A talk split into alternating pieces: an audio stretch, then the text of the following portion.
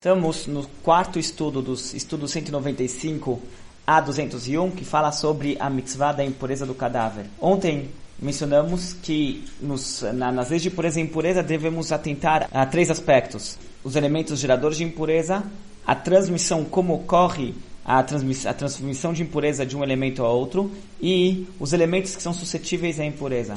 Em relação àqueles que são causadores, os elementos geradores e causadores de impureza, tem dois aspectos. Tem aqueles que eles, uh, eles são a causa da impureza e tem também situações de objetos ou coisas que se tornam impuras com o contato de um desses geradores. Pode ser objetos, coisas, até pessoas que se tornam impuras em contato com um desses geradores. E agora esses, eles causam impurezas para quem entrar em contato com eles. Então esses daqui seriam os elementos geradores de impureza. O Memônides cita 13 três elementos geradores de impureza. Vou, vou, citar alguns exemplos.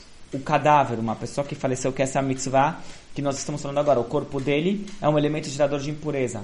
Alguém que ficou impuro em contato com o cadáver, ele também transmite a impureza para outras pessoas ou outros elementos com quem ele entrar em contato. Então, essa pessoa que ele passivamente se tornou impuro porque ele estava em contato com o cadáver, então agora ele é um elemento gerador e causador de impureza nós temos também em relação a como se, a como se transfere a impureza. A, a, impureza ela pode ser transferida às vezes por toque, contato físico, às vezes por estar no ambiente. Por exemplo, alguém que entrou num ambiente onde tem um cadáver, aquela pessoa ele automaticamente se tornou impuro mesmo se ele não chegou a encostar no cadáver. E também podemos ter às vezes a, a transmissão de impureza ela se dá através da ingestão. Alguém ingere algo que é impuro e ele fica e ele se torna impuro. E essa é a complexidade dessas leis, pois para cada um desses dos assuntos de impureza e impureza tem as leis e os detalhes que se aplicam especificamente para ele.